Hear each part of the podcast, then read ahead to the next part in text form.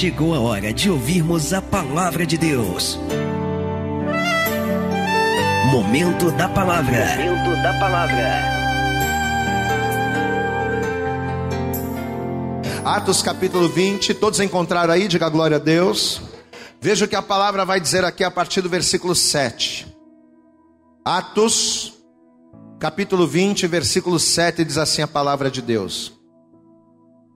E no primeiro dia da semana, ajuntando-se os discípulos para partir o pão, Paulo, que havia de partir no dia seguinte, falava com eles e prolongou a prática até a meia-noite.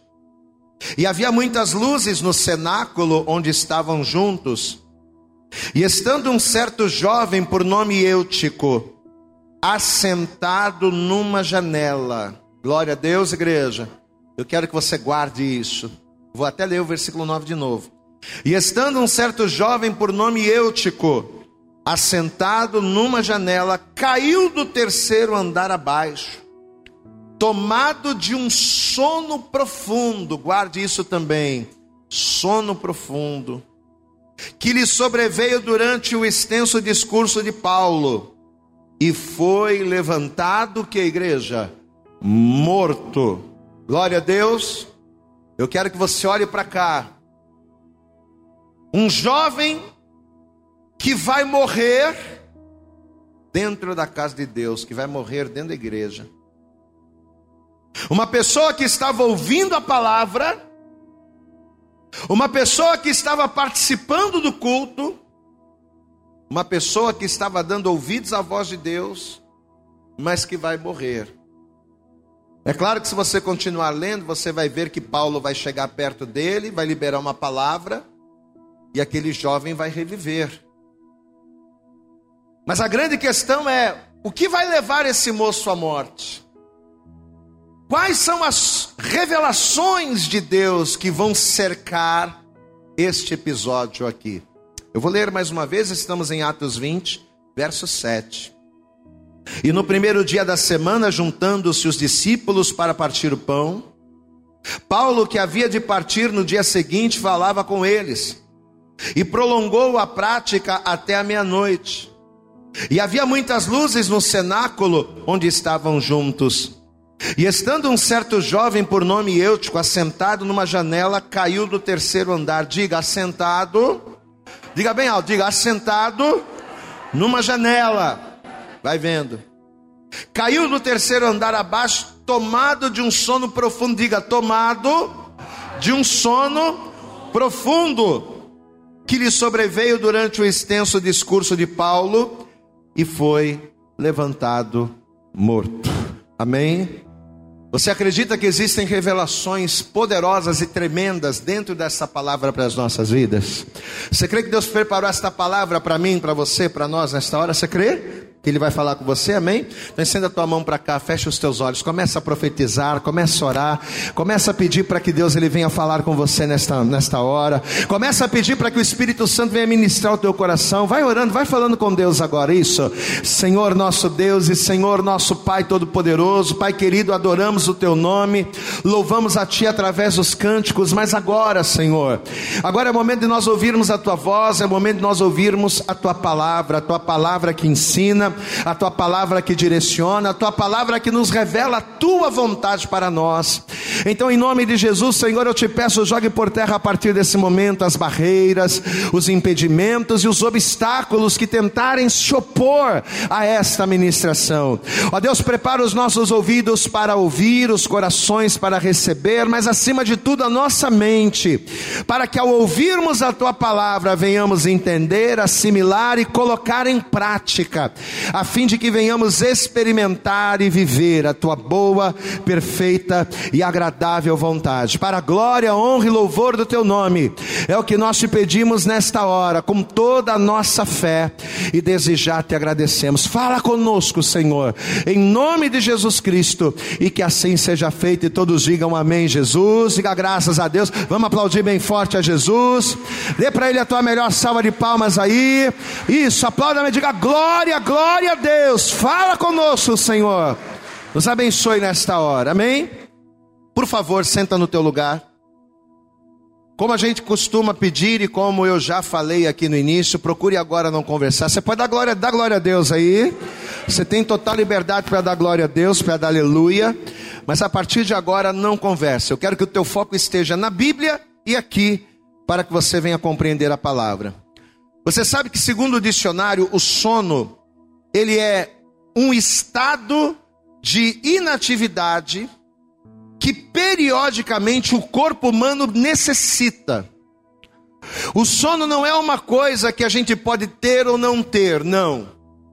O sono, ele é um estado de inatividade que periodicamente o nosso corpo ele precisa para repor as energias, para se refazer. O sono não é uma coisa que eu posso escolher ter ou não ter, é uma coisa que o meu corpo precisa, que o meu corpo necessita.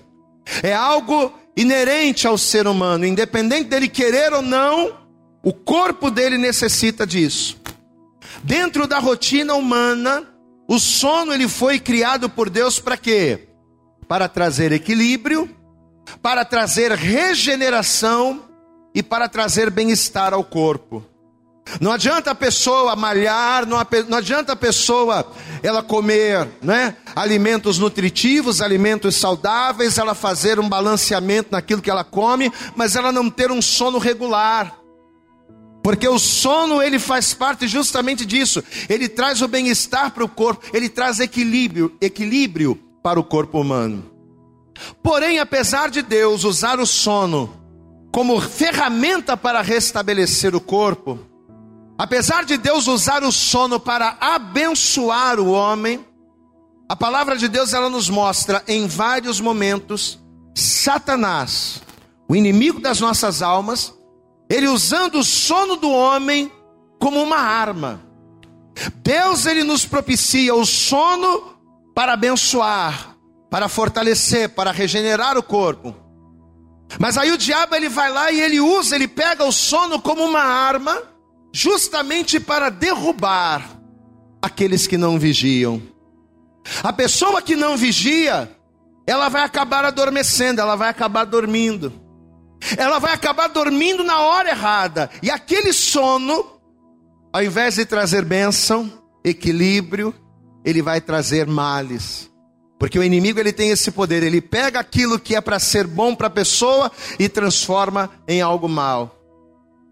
E dentro desses sonos, dos sonos espirituais, que Satanás ele usa para tentar destruir o homem, para tentar derrubar o ser, o ser humano, o Espírito Santo ele revelou ao nosso coração que existem quatro tipos de sono que o inimigo ele usa para cumprir os seus propósitos. Qual é o propósito do, do inimigo nas nossas vidas? O diabo ele veio para quê, igreja? Para matar, para roubar e para Diga lá, para matar, para roubar e para destruir. Então, para que ele cumpra esse propósito, muitas das vezes ele usa o sono espiritual para isso. Ele usa o sono para roubar, ele usa o sono para destruir, e ele usa o sono para matar. Quatro foram os sonos espirituais que o Espírito Santo trouxe ao nosso coração. E nós vamos ver cada um deles. O primeiro sono é o sono do desânimo. Diga, o primeiro sono, primeiro sono é o sono do desânimo. Abra comigo em 1 Reis. Isso aqui é só uma introdução, tá? A gente vai cair na palavra, mas vamos para a introdução primeiro. Hoje a gente vai rodar bastante na Bíblia. Primeiro livro de Reis, capítulo de número 19.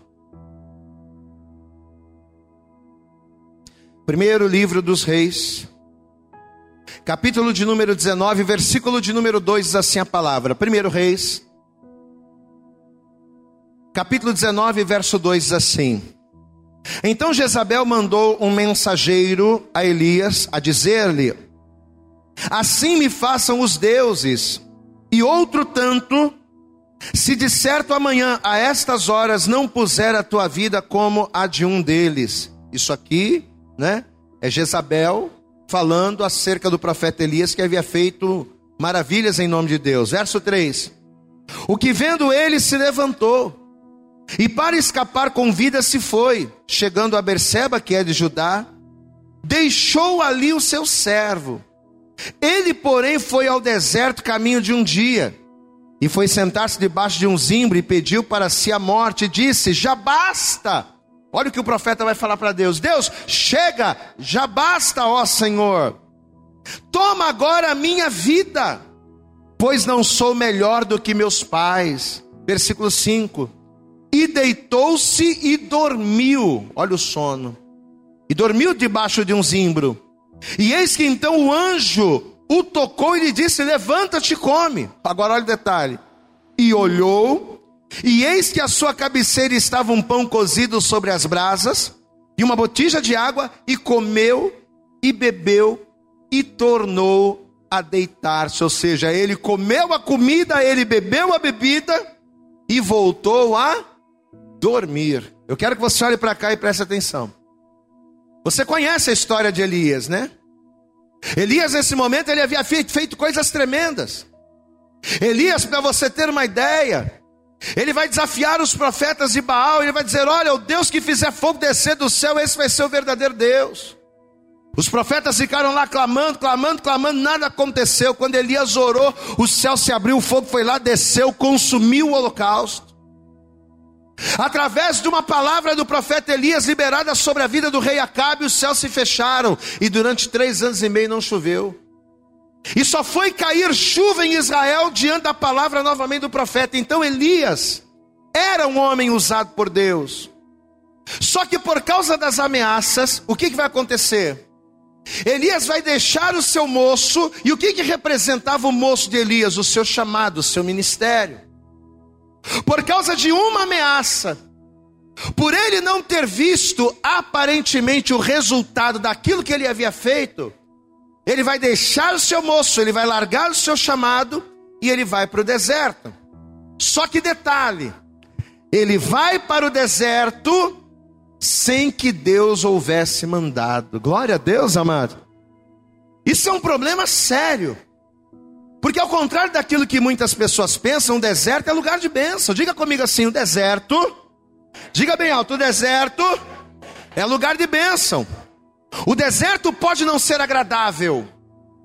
O deserto pode não ser um lugar que você goste de estar, mas deserto é lugar de bênção.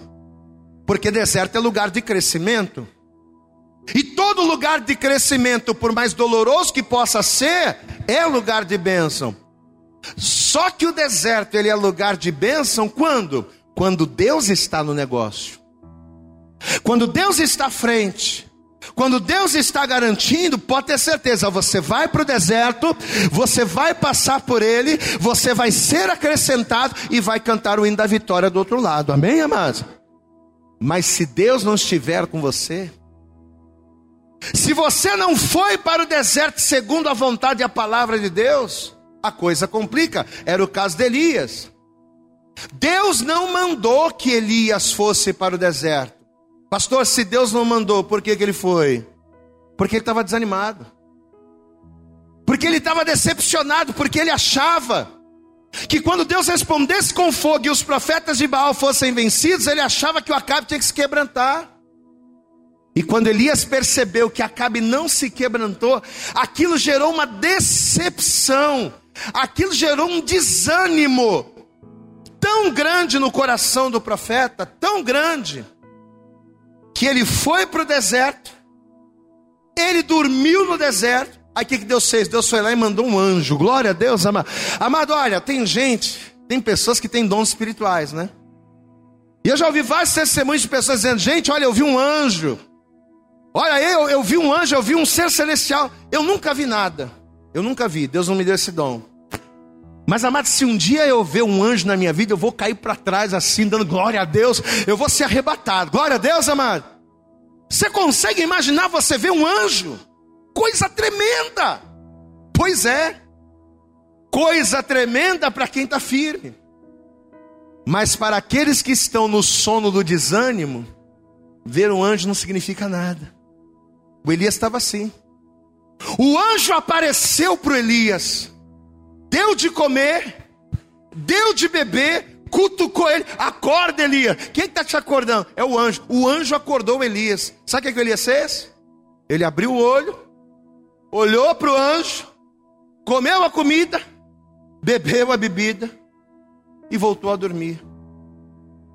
E voltou a dormir sem se dar conta do sobrenatural de Deus que estava acontecendo ali. Glória a Deus, amado. Porque volto a dizer, não era uma pessoa que estava acordando Elias, era um anjo. Deus estava fazendo algo sobrenatural. Só que Elias não viu, Elias nem se tocou naquilo. Amado, entenda uma coisa: quando nós somos acometidos pelo sono do desânimo, por mais que Deus manifeste a glória dele na vida da pessoa, a pessoa não enxerga. A pessoa que está desanimada, Deus ele pode estar tá fazendo fogo descer do céu. A pessoa que está dormindo no sono da, do desânimo, Deus ele pode estar tá falando, Deus ele pode estar tá agindo, Deus ele pode estar tá fazendo coisa tremenda, mas a pessoa fica assim, ó. Às vezes Deus está derramando a glória dentro da igreja, o povo está glorificando, gente chorando, e a pessoa está assim, ó. O que, que é isso? Ela está com os olhos naturais abertos, mas espiritualmente falando, ela está adormecida no sono do desânimo. Ela não consegue ver. Pastor, e por que, que isso acontece? Sabe por que, que isso acontece? Porque o desânimo anestesia a visão. Diga assim comigo: o desânimo anestesia a nossa sensibilidade. Você sabe por que, que o desânimo é perigoso na vida de um crente? Porque um crente desanimado é um crente insensível. O crente desanimado, ele não consegue identificar quando é Deus falando. O crente desanimado, ele não consegue identificar. Deus está operando sobrenatural, mas a pessoa está reclamando da vida, mas a pessoa não enxerga. Por quê? Porque o sono do desânimo anestesia a nossa sensibilidade. O desânimo, ele bloqueia a sensibilidade. E ele faz isso de uma maneira tão forte, tão forte, que Deus ele fala, que Deus ele se manifesta, mas a pessoa está assim, ó. Sabe aquela pessoa que está na igreja como se fosse anestesiada? Que não se move, que não se mexe, que não dá glória a Deus, que não vai, que não... É aquela pessoa que está. Pessoa está lá, mas está assim, ó. A pessoa está ouvindo a palavra, mas ela está assim, ó. Isso quando não está dormindo. No som de verdade. Assim estava o Elias. Você sabe como é que o Elias estava? O Elias estava exatamente desta forma. Amados, e quantos de nós, quantos de nós não estamos assim? Por causa dos problemas, por causa das situações contrárias, por causa das lutas, temos adormecido no sono do desânimo. E às vezes Deus está curando dentro da nossa casa, às vezes Deus está abençoando a nossa família, às vezes Deus está fazendo um monte de coisa ao nosso redor, mas por estarmos anestesiados com o som do desânimo, a gente não consegue perceber. Só que nesta hora Deus trouxe você aqui a este lugar. Glória a Deus, amado. Eu glorifico a Deus porque nesta hora, nesta manhã, Deus trouxe você e você está assistindo essa palavra. E sabe o que Deus ele manda dizer para você? A mesma palavra que ele disse a Ezequiel. Abra comigo lá, livro do profeta Ezequiel. Olha só o que Deus ele manda dizer para mim, para você, para cada um de nós aqui. Livro do profeta Ezequiel, no capítulo de número 2. Olha que a palavra vai dizendo versículo de número 1. Ezequiel capítulo 2, verso 1 diz assim: E disse-me, disse-me quem? Quem é que diz? Quem é que fala? Quem é que ministra? É o Senhor. E disse-me: Filho do homem, levanta-te, põe-te de pé e falarei contigo. Então entrou em mim o Espírito quando ele falava comigo e me pus em pé e ouvi o que ele me falava. Você pode aplaudir bem forte ao Senhor. É quando você se coloca de pé, é quando você sai da inércia e se coloca de pé, que ele fala, o Espírito entra e você acorda. Diga glória a Deus. Quando a gente se coloca de pé, é isso que Deus quer, olha aqui, ó. Olhe para cá. Deus quer que você se coloque de pé, meu irmão. Deus ele quer que você se coloque de pé, levanta, porque Deus ele está falando com você. E se nesta hora você der ouvidos a esta palavra, o sono espiritual vai ser dissipado e no lugar do sono, Deus ele vai trazer saúde, energia. Você vai caminhar, você vai batalhar, você vai subir com asas como de águia e vai tomar posse dos lugares altos em nome de Jesus. Você pode aplaudir bem forte e tomar posse dessa palavra. Aleluias. Desperta tu que dormes. Diga glória a Deus aí. Diga bem alto, desperta. Diga bem alto, desperta. Tu que dormes. Olha a palavra que Deus deu para Ezequiel: levanta-te. Sai desse marasmo. Deixa essa nhaca que está grudada em você sair. Levanta-te, põe-te de pé. Porque não é qualquer um que está falando com você, não. Quem está falando com você é o Senhor. Glória a Deus, amado. Levanta-te, põe-te de pé e eu falarei contigo. Ele levantou, o Espírito entrou, e aí ele ouviu a palavra de Deus, e aí a coisa andou, e é assim que acontece. O primeiro sono espiritual que nos acomete, que nos derruba, é o sono do desânimo. Segundo sono, abra comigo em Jonas, livro do profeta Jonas, capítulo 1. O primeiro sono é o sono do desânimo. Segundo sono está aqui. É o sono da desobediência. Diga comigo, segundo sono.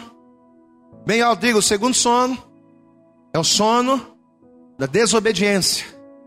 Jonas capítulo 1, versículo 5 diz assim a palavra. Se você encontrou, dê glória a Deus aí.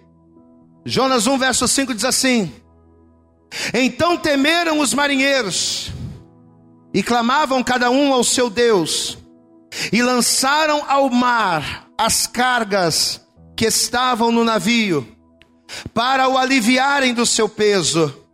Jonas, porém, o bonito, porém, o que, que ele estava fazendo? Desceu ao porão do navio e, tendo-se deitado, diga bem alto comigo, igreja, dormia, diga bem alto, dormia um profundo sono. Glória a Deus. Olha aqui para o pastor, presta atenção em mim. Pessoas, pessoas aqui nesse momento, estavam sofrendo perdas, pessoas aqui estavam enfrentando uma tempestade, correndo risco de morrer, estavam tendo inúmeros prejuízos financeiros e emocionais e tudo isso por quê? Por que, que as pessoas estavam passando por tudo isso? Porque junto deles, no meio deles, havia alguém dormindo no sono da desobediência. Olha o problema de você andar com pessoas que desobedecem a Deus, ou de você ser alguém que desobedece a Deus. Olha o problema.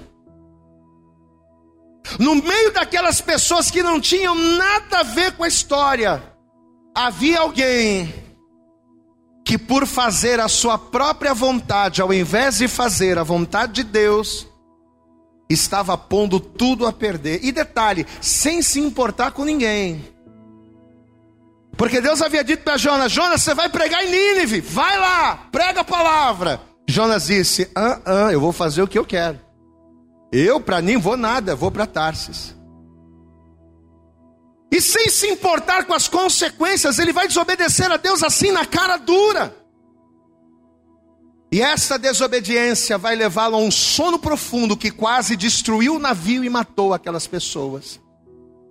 Olha o problema de sermos pessoas desobedientes à vontade de Deus. Olha o problema de nós nos aliançarmos com pessoas que desobedecem a Deus.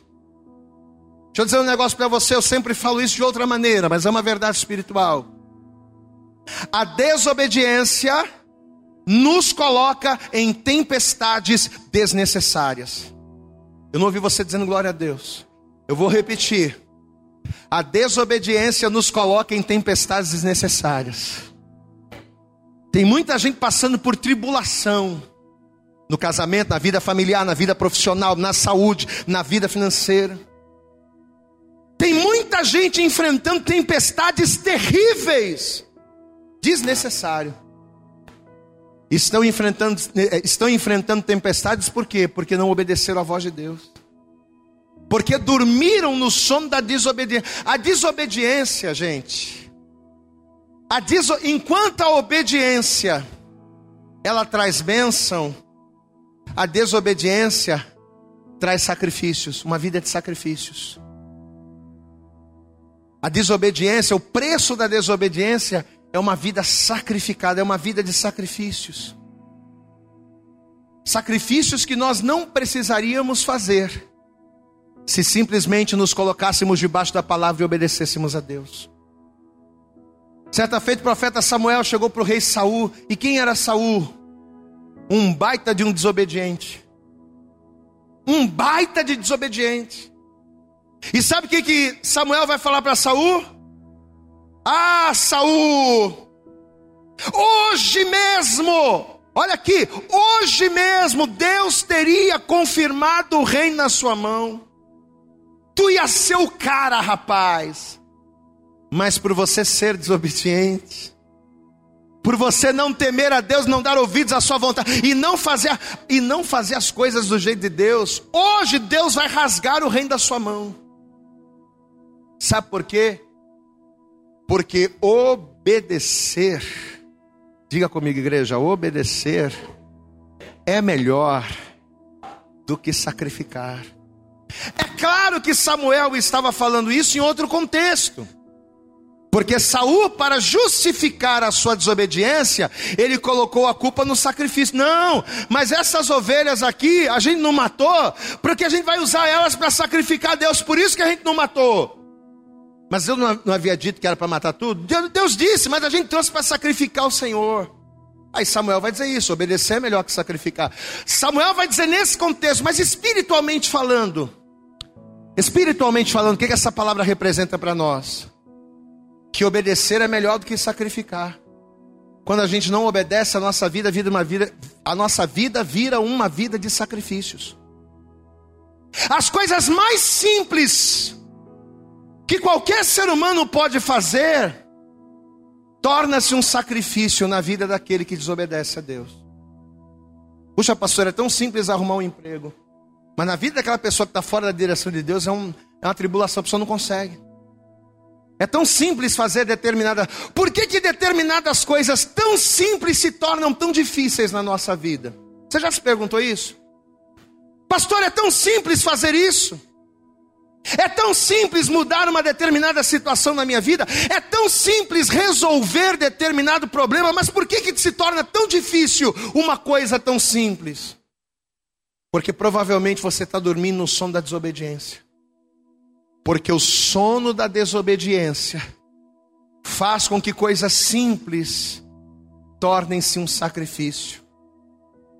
Nada do que estava acontecendo com Saul Presta atenção nisso. Nada do que iria acontecer com Saul aconteceria se ele tivesse obedecido. Nada do que estava acontecendo com Jonas aconteceria, porque você conhece a história. Pessoal vai começar a jogar a carga do navio para aliviar o peso.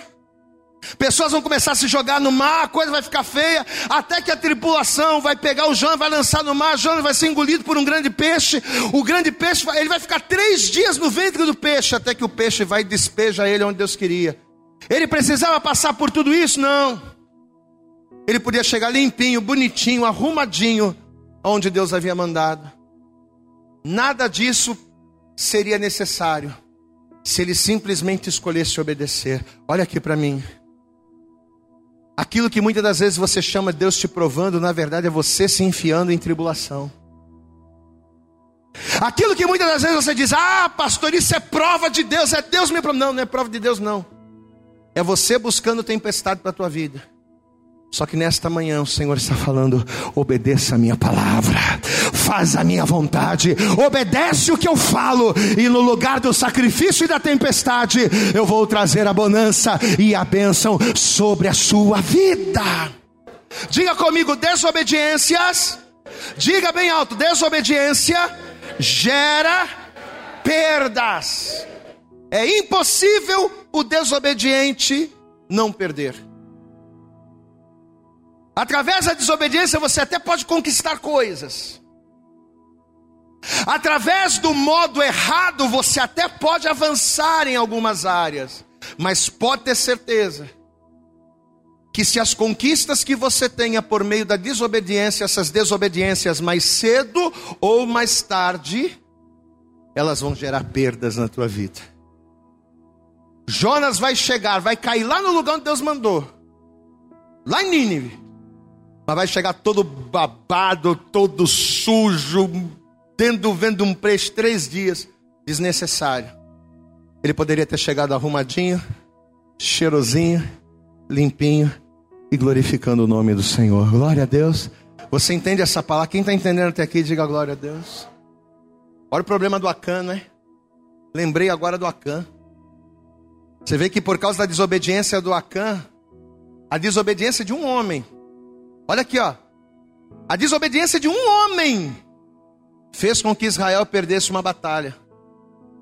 Israel ganhou uma batalha grande. Olha coisa tremenda. Israel ganhou uma batalha grande, porque Israel havia tomado Jericó e perdeu para os homens de Ai, um povinho pequenininho. Venceram coisas grandes e perderam para o mais fraco. Por quê? Porque Acã, não dando ouvidos à voz de Deus, tocou naquilo que era do Senhor, tocou no anátema. Segundo sono, qual é? Diga comigo, é o sono da desobediência. Amém? Terceiro sono, abra comigo, Juízes. Abre lá. Juízes, capítulo de número 16.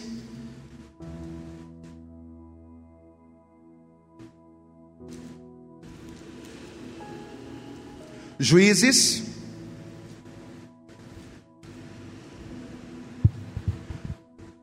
se você encontrou, diga glória a Deus aí. Capítulo 16. Veja o que a palavra vai dizer aqui a partir do versículo 19. Juízes 16, verso 19 diz assim. E olha eu aqui lendo em Samuel. Dá glória a Deus à igreja. Agora sim. Juízes 16, verso 19 diz assim. Então ela o fez dormir. Diga, dormir. Quem é ela? Quem é ela? A piriguete do inferno. Então ela o fez dormir sobre seus joelhos, e chamou a um homem, e rapou-lhe as sete tranças do seu cabelo, do cabelo de sua cabeça, e começou a afligi-lo, e retirou-se dele a sua força. Glória a Deus. Olha aqui para mim. O primeiro sono é o sono do desânimo. O segundo sono é o sono da desobediência. Qual é o terceiro sono? O sono da concupiscência. O sono do desejo. Olha aqui para mim. Tem muitas pessoas que dizem assim: "Ah, pastor, eu você precisa ouvir o seu coração. Que a gente mais ouve hoje em dia é isso, né? Ah, olha, ouve o seu coração. Se você está em dúvida de alguma coisa, ouve o seu coração, porque aquilo que o seu coração falar é o que você deve fazer. Enganoso é o coração do homem. Porque do coração do homem brotam, é a fonte dos desejos. Por que, que eu não tenho que ouvir meu coração? Eu tenho que ouvir a palavra de Deus, porque o coração do homem é enganoso. Diga glória a Deus. Os filisteus, eles estavam de todas as maneiras, de todas as maneiras possíveis, tentando contra a vida e contra o segredo da força de Sansão. Eles queriam, eles queriam acabar com Sansão. Porque Sansão nasceu para ser o guerreiro que iria destruir, que iria acabar com os filisteus. Deus fez. O plano de Deus na vida de Sansão era esse. Sansão, você vai ser o cara que vai vencer os filisteus e vai livrar Israel da aflição. Meu irmão, olha, olha aqui para mim, você é o cara. Glória a Deus, amado. Como é que é o feminino de cara? Nem sei. Você é a cara. Diga glória a Deus aí, minha irmã. Você nasceu para vencer as trevas, você nasceu para vencer Satanás, você nasceu para vencer o inferno. Só que quando nós damos voz mais ao nosso coração, quando nós somos direcionados mais pelo nosso desejo do que pela palavra de Deus, a gente joga por terra o propósito do Senhor. Os filisteus estavam fazendo de tudo para destruir Sansão. E pelo fato deles conhecerem o, o, o gosto, pelo fato deles saberem para quem era o desejo de Sansão, os inimigos eles vão usar justamente aquilo que atraía o Sansão, que no caso era Dalila. E justamente através disso, o que, que eles vão fazer? Eles vão usar a Dalila, o desejo que ele tinha por ela, para tirar o Sansão da posição que Deus tinha preparado para ele. Para fazer o Sansão baixar guarda. Ele é forte demais, ele é poderoso demais, a gente tem que tirar ele do prumo. Peraí. Mas ele tem um desejo por Dalila. Vamos a ela. Deixa eu dizer uma coisa importante para você e eu quero que você guarde isso para sempre. Assim como os olhos do Senhor eles estão sobre toda a terra, Satanás nos observa a todo instante. Você sabia disso? Não é só Deus que nos observa, mas Satanás ele nos observa a todo instante. Satanás ele sabe o que fazemos, ele sabe o que nos agrada, ele sabe o que nos atrai. Satanás, ele sabe aquilo que baixa a tua guarda. Ele sabe as tuas fraquezas. E uma vez que nós estamos dormindo, uma vez que nós saímos da posição que ele faz, ele nos bombardeia.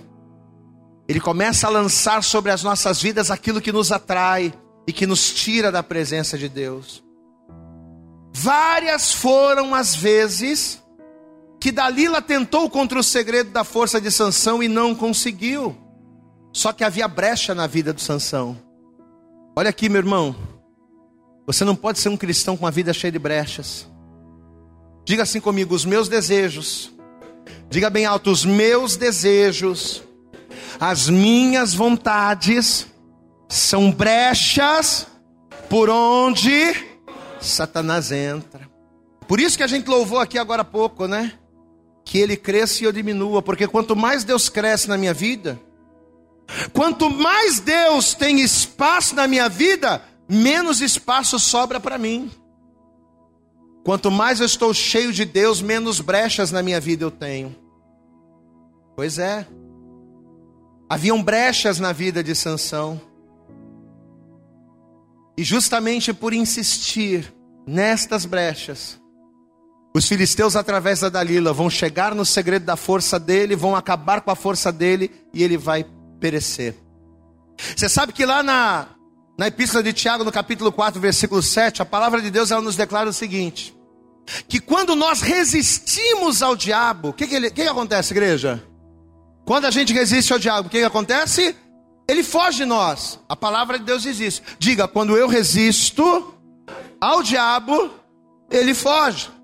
Só que o curioso é que na vida do Sansão ele não fugiu. Pelo contrário. Quanto mais Sansão resistia, mais o diabo continuava. Continuava o diabo. Ele resistia, mas não fugia.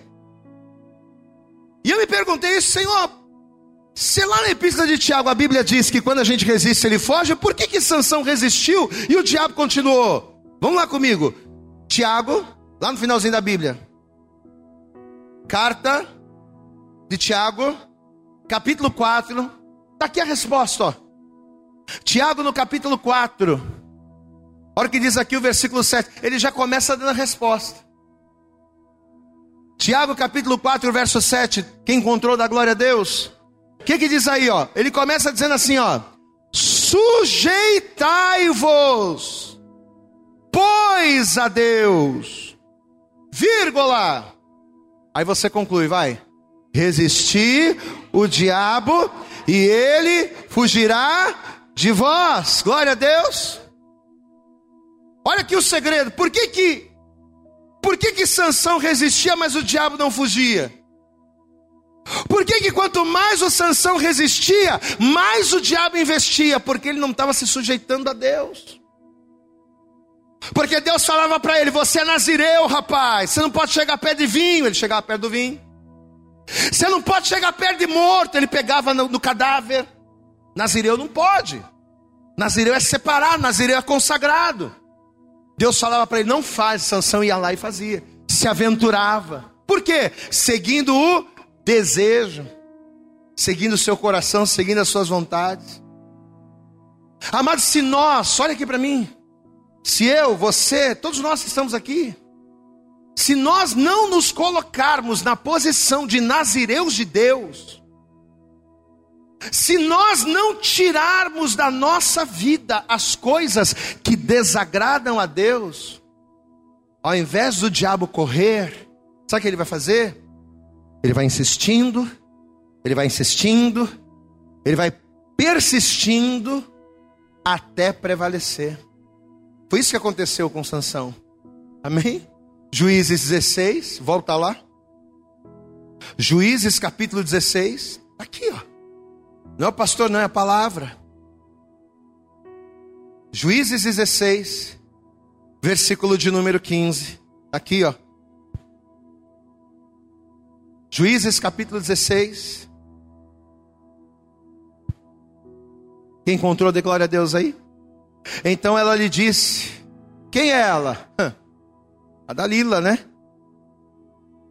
Como dirás, tenho-te amor? não estando comigo o teu coração. Ó, conversa, conversinha fiada. Já três vezes zombastes de mim, e ainda não me declaraste em que consiste a tua força. E sucedeu que, importunando ela todos os dias com as suas palavras, e molestando, a sua alma se angustiou até a morte, e descobriu-lhe todo o seu coração. Diga glória a Deus aí, ó desejo, né? E disse-lhe: Nunca passou navalha pela minha cabeça, porque sou nazireu de Deus desde o ventre de minha mãe. Se viesse a ser rapado, ir-se-ia de mim a minha força e me enfraqueceria, e seria como qualquer outro homem. Olha lá, fez o que era mal, falou. Versículo 18: Vendo, pois, Dalila, que já lhe descobrira todo o seu coração, mandou chamar os príncipes dos filisteus, dizendo: Subi esta vez, porque agora me descobriu ele todo o seu coração. E os príncipes dos filisteus subiram a ter com ela, trazendo com eles o dinheiro. Ela foi contratada para isso. Então, e aqui o texto que a gente leu: então ela o fez dormir sobre os seus joelhos, o sono da concupiscência. E chamou a um homem e rapou-lhe as sete tranças do cabelo de sua cabeça e começou a afligi-lo e retirou-se dele a sua força. E disse ela: Os filisteus vêm sobre ti, Sansão. E despertou ele do seu sono. Só que já era, né? Ele já estava rapado. Quando ele despertou do sono, já era tarde. E, e, disse ela: Os filisteus vêm sobre ti, Sansão. E despertou ele do seu sono e disse: Sairei ainda esta vez, como dantes, e me sacudirei. Porque ele não sabia que já o Senhor se tinha retirado dele. Olha aqui, olha aqui para mim, meu irmão. Quando você dorme no sono da concupiscência das suas vontades e dos seus desejos, quando você dorme no sono da concupiscência daquilo que o teu coração manda ao invés da palavra de Deus, quando você acorda, já é tarde. Amém? Sabe o que Deus está mandando dizer para você nessa manhã? Sabe o que Deus está dizendo para mim, para cada um de nós essa manhã? Levanta-te, desperta tu que dorme, põe-te de pé, porque estou falando contigo. Deixa o meu espírito entrar e você vai ver a minha glória resplandecendo na tua vida. Diga glória a Deus. Primeiro sono, o sono do desânimo. Segundo sono, o sono da desobediência. Terceiro sono, o sono da concupiscência. Agora o quarto e último sono, e aqui é aqui que a gente vai entrar na palavra que a gente leu no início da mensagem. Vá comigo lá no texto. Atos. A gente falou dos três sonos para chegar no principal. Vamos lá. Atos capítulo 20. Vamos lá comigo. Atos, capítulo de número 20. Veja o que a palavra vai dizer aqui a partir do verso 7. Atos capítulo 20, verso 7 diz assim: E no primeiro dia da semana, Ajuntando-se os discípulos para partir o pão, Paulo, que havia de partir no dia seguinte, falava com eles e prolongou a prática até a meia-noite. E havia muitas luzes no cenáculo onde estavam juntos, verso 9. E estando um certo jovem, por nome Eutico, assentado numa janela, caiu do terceiro andar abaixo, tomado de um, tomado de um sono profundo que lhe sobreveio durante o extenso discurso de Paulo. Diga comigo, igreja, e foi levantado morto. Agora eu quero que você olhe somente para cá e preste atenção. Segundo o que a gente viu aqui, tanto Paulo quanto os discípulos, eles estavam reunidos no cenáculo para quê? Para participarem da ceia. Era dia de participar da Santa Ceia. Como a gente faz.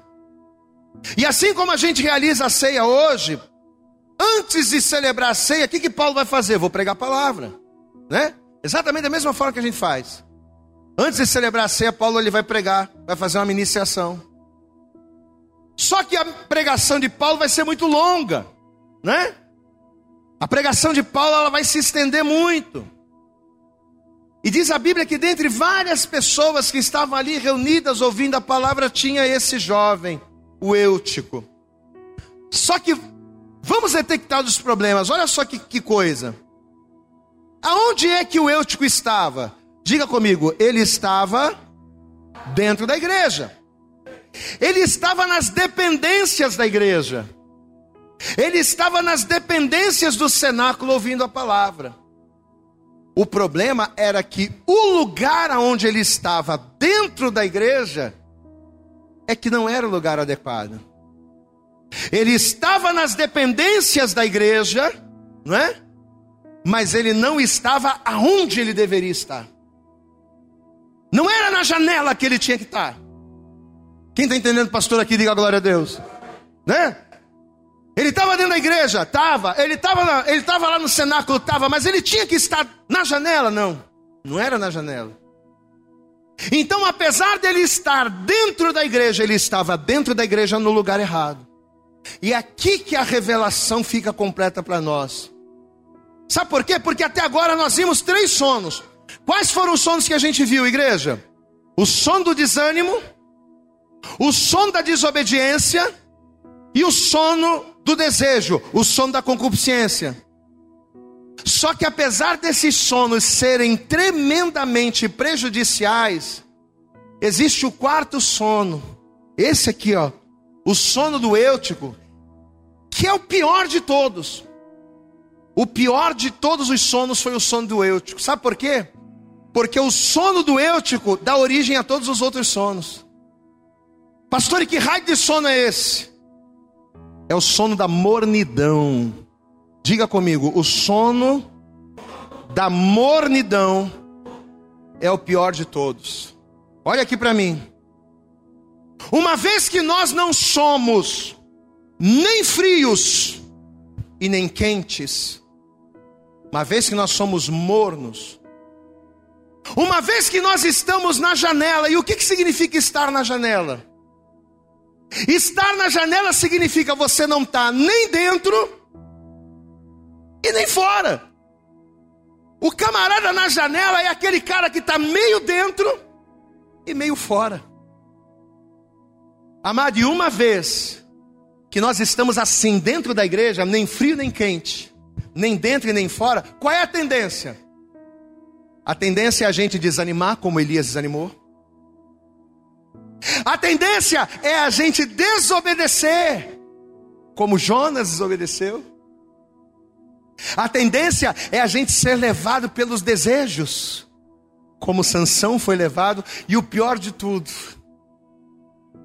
assim como Eutico, a tendência é nós morrermos dentro da igreja. Quem entende aqui o pastor, diga glória a Deus. Diga assim comigo, a mornidão. Eu quero que você diga isso bem alto. Eu diga, a mornidão mata. Como foi que o Eutico morreu? Sabe como é que ele morreu? caindo dentro da igreja. Foi assim que o Eutico morreu. Deixa eu dizer uma coisa para você e eu quero que você preste a partir de agora total atenção nisso aqui. Deixa eu dizer uma coisa para você. Ninguém que está de pé cai da noite para o dia. Ninguém. Esse negócio de você dizer, ah, poxa, fulano estava tão firme na igreja. Puxa vida, fulano era uma bênção. Olha, a gente via ele com a Bíblia e dava glória e caminhava e estava ali. De repente ele caiu. Amados, como é que pode, pastor? De uma hora para outra, aquele irmão, aquela irmãzinha que estava tão firme caiu. Não. Ninguém cai na igreja e morre na fé de uma hora para outra. Não. A queda é gradativa, sabe? É aos pouquinhos. É um pecado aqui que ninguém viu, né? É um, não tem nada, ah, isso não tem nada a ver não, isso aqui pode, sabe? Sabe os nada a ver? Ah, isso aqui não tem nada a ver. Ah, também não é assim. É um pecadinho aqui, é um nada a ver ali.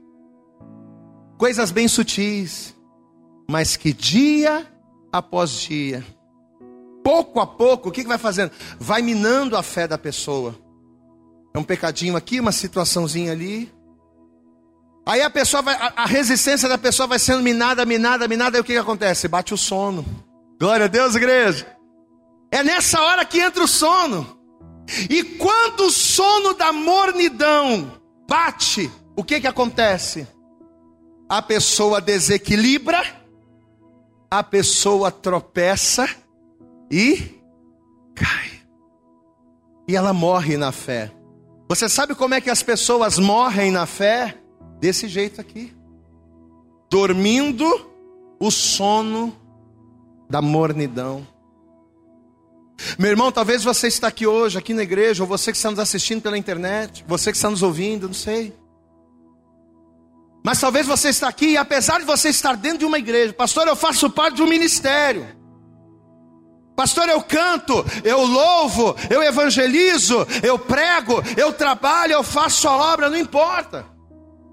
Apesar de você estar dentro de uma igreja, apesar de você fazer parte de um ministério e até ouvir a palavra, talvez existam pessoas aqui nessa manhã que estão como eu, tipo, pastor, eu estou me sentindo desse jeito. Estou na janela.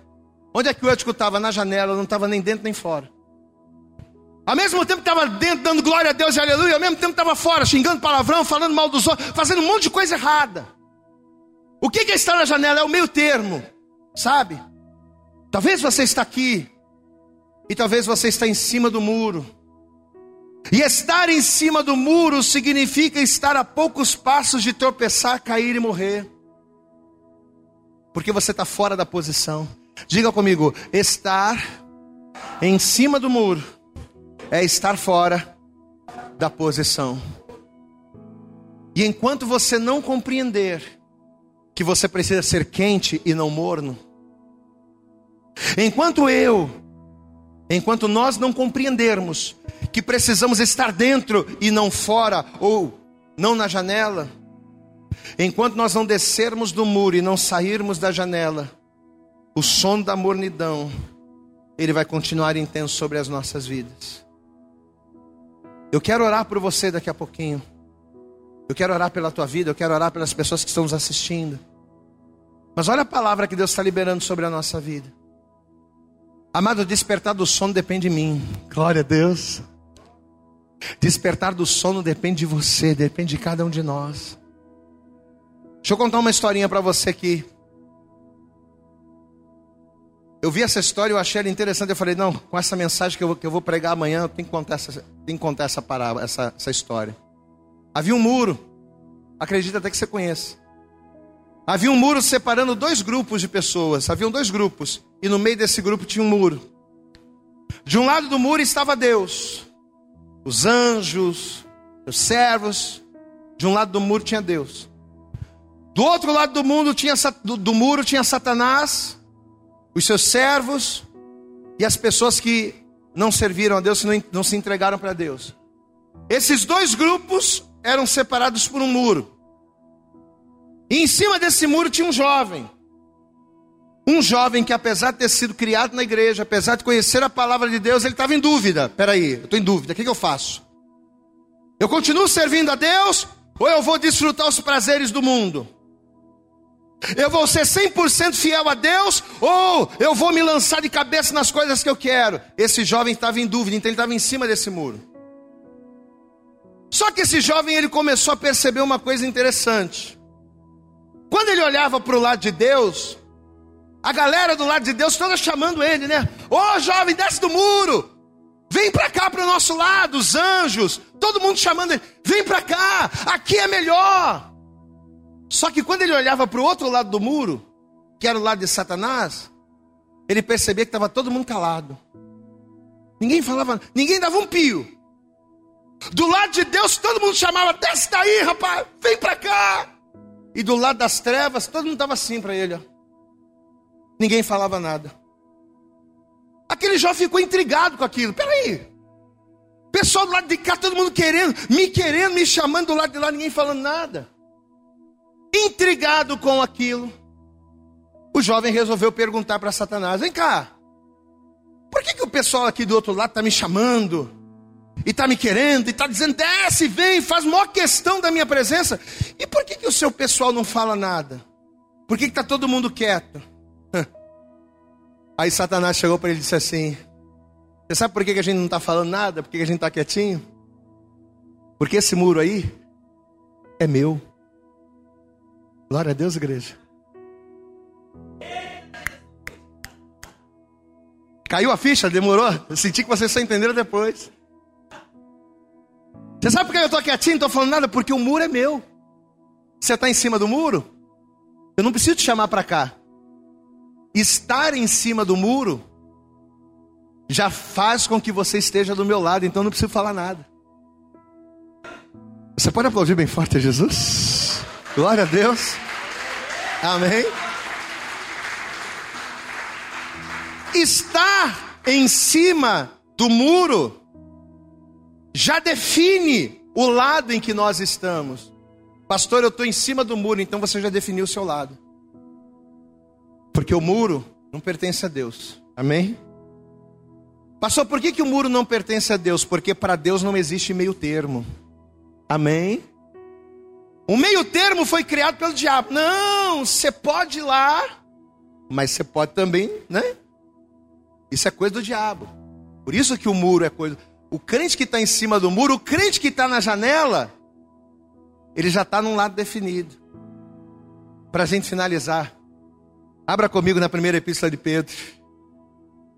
E eu quero finalizar com você trazendo esta palavra. Primeira epístola de Pedro, no capítulo 5. Aqui, ó. 1 Pedro.